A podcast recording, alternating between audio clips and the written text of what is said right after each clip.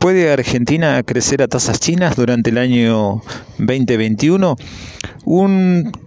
aporte que viene desde Wall Street eh, la semana anterior indica que a partir de que el tejido productivo de Argentina eh, quedaría intacto eh, y que se sobreviene en este trimestre una de las caídas más severas de, Argentina, podría en un escenario optimista crecer a tasas chinas para el año 2021 al 9%. Este informe es, un, es mucho más optimista optimista que lo que plantea el ministro de Economía Martín Guzmán, que dice que Argentina va a crecer al 3 y por supuesto mucho más que eh, el resto de la mirada económica que hay en el país, que el crecimiento va a ser negativo, estima para el año 2021. Eh, en líneas generales, este, eh, yo creo que hay un, es un escenario optimista y se da con una baja baja probabilidad. Eh, en ese, para analizar este contexto, uno puede decir que podemos ir a, una comparación entre lo que sería 2021 con 2003, cómo estaba la economía en ese tiempo y fundamentalmente allí este, estábamos en, en cesación de pagos, cuestión que eh, hay que resolver eh, casi sí o sí, como con respecto a los acreedores de la, de la deuda, cuestión que está en camino, para lograr em, tener un escenario parecido en ese contexto. Eh, a su vez, este, no había eh, déficit público en, en el año 2002-2003, se había generado un superávit público eh, que contrasta con el déficit público actual, ya que la caída del PIB que se prevé en un 11 barra 12% es similar a la, a la que se dio posterior a la crisis 2001-2002. Lo que no es igual o parecido, que es más profundo, es la caída del PIB per cápita, que aporta hacia el, hacia el 21%. Y esto, ahí viene uno, uno de las incógnitas que hay. ¿Cómo quedará eh, en líneas generales, este, si bien el tejido productivo puede quedar este, bastante, bastante bien en el sentido de, de, una capacidad ociosa que puede ser puesta en marcha casi inmediatamente, lo que sucede en nuestro país a nivel de, de falta de un mercado de crédito muy importante y a, su vez este, la, la, caída que va a haber en, en todo el tejido que, que sigue a, lo industrial, eh, se está ya viendo que va a ser este, muy importante.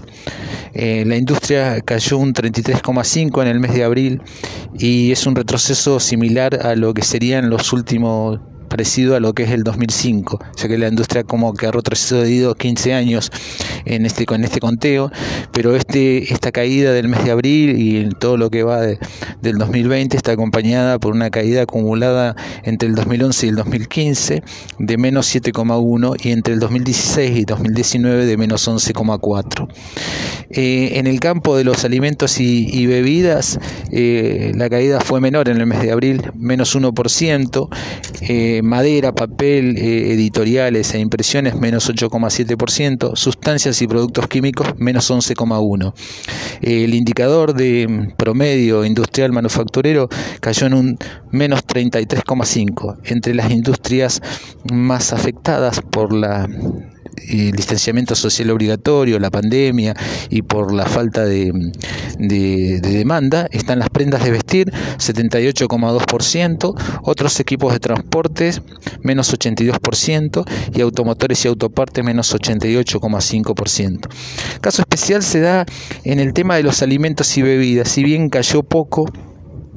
el análisis que estamos haciendo en, aquí en la ciudad de Comodoro Rivadavia, en la provincia del Chubut y norte de Santa Cruz, coincide con, con una publicación que se referenció este fin de semana en la ciudad autónoma de Buenos Aires, donde eh, habla sobre el conjunto de supermercados chinos que acá tiene un desarrollo en Comodoro Rivadavia y la región este, muy importante. Estos supermercados lo que hacen es un, tienen aproximadamente entre 3.600 a 4.000 eh, productos y lo que se ha dado es una concentración en eh, unos 300 productos, lo que determina eh, una caída muy, muy fuerte de la rentabilidad de los mismos, ya que eh, los productos que más consume en esta nueva etapa post pandemia o durante la pandemia son el, conjunto más básico para la alimentación en el hogar. Así es que pasan de 12 mm, productos que adquiría cada uno en la entrada al supermercado a 7,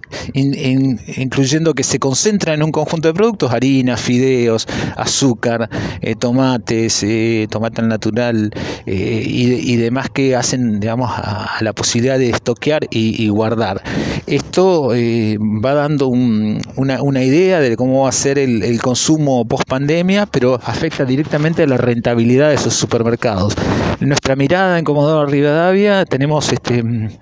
eh, supermercados de 6.000 productos, los más chicos, hasta 10.000, 12.000 productos, y coincide con eh, el análisis hecho para el Gran Buenos Aires, con el agravante que estos que estos productos son entregados por el sector industrial, que decíamos que eh, eh, decreció solamente un 1%, a, precios superiores a los precios cuidados, con lo cual genera una tensión entre el supermercadista y las autoridades políticas de control que hace que eh, esa pérdida de rentabilidad muchos hayan optado cuando tienen supermercados de proximidad en cerrar. también para, completar este, esta, mirada, vamos hacia al lado monetario, ya que en, en estos últimos días se conocieron, se van conociendo informes sobre lo sucedido eh, en el mes de mayo, donde la base monetaria mm, eh,